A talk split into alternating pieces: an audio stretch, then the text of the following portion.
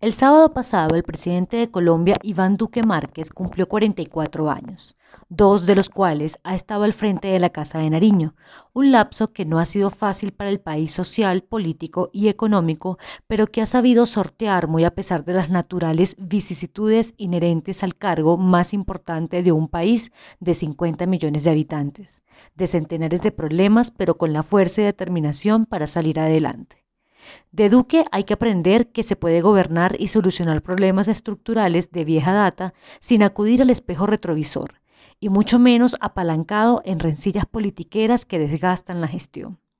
Quizás esa sea una de las herencias prematuras que empieza a dejar el joven mandatario, a quien le corresponderá navegar por turbulentas aguas agitadas por una tragedia nunca antes experimentada por presidente alguno, y es la desolación que deja a su paso el COVID-19 que más allá del delicado problema sanitario dejará un rastro de destrucción en la economía familiar y en la debilitada finanza del Estado. Durante este bien entrado segundo semestre del año, se cimentarán las bases de la recuperación económica para los próximos 24 meses. Lo primero y más plausible es que se han ido poniendo a andar importantes sectores de la economía para que el desempleo no siga su cabalgante crecimiento ni que la oferta sea menor a las aspiraciones de la demanda. Lo único crucial que aún no entra en el engranaje económico es el sector educativo y el transporte aéreo, que seguro serán los últimos en entrar en calor y que una vez comiencen a vivir la nueva normalidad, podría decirse que la economía está andando al 70% de su capacidad. No sobra volver a usar el cliché periodístico de que es la economía, estúpido, en la que se evidenció que más allá de la gran preocupación sobre la seguridad global de George Bush, eran los ingresos de las familias que abanderaba Bill Clinton durante el memorable debate presidencial de 1991 en Estados Unidos.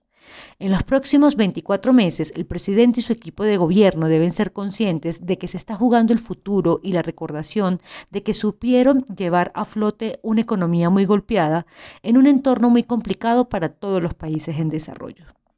esos que no tienen fondos de cofinanciación ni dinero prestado por los llamados fondos muertos, tal como puede suceder en Europa.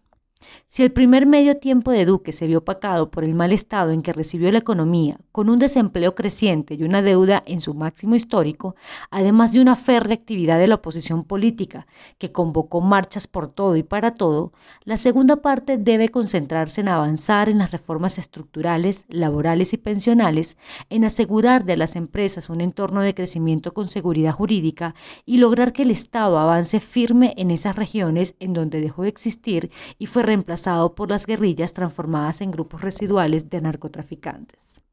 El país no puede parar, no puede seguir en cuarentena económica. Debe caminar en una suerte de economía de la vida, pero ante todo, el presidente debe ser consciente de su liderazgo, de su juventud y de la gran oportunidad que le depara el futuro más allá de 2022, pues él le ha abierto la puerta a una nueva generación política que cierre de una vez por todo vicios políticos enquistados como la corrupción.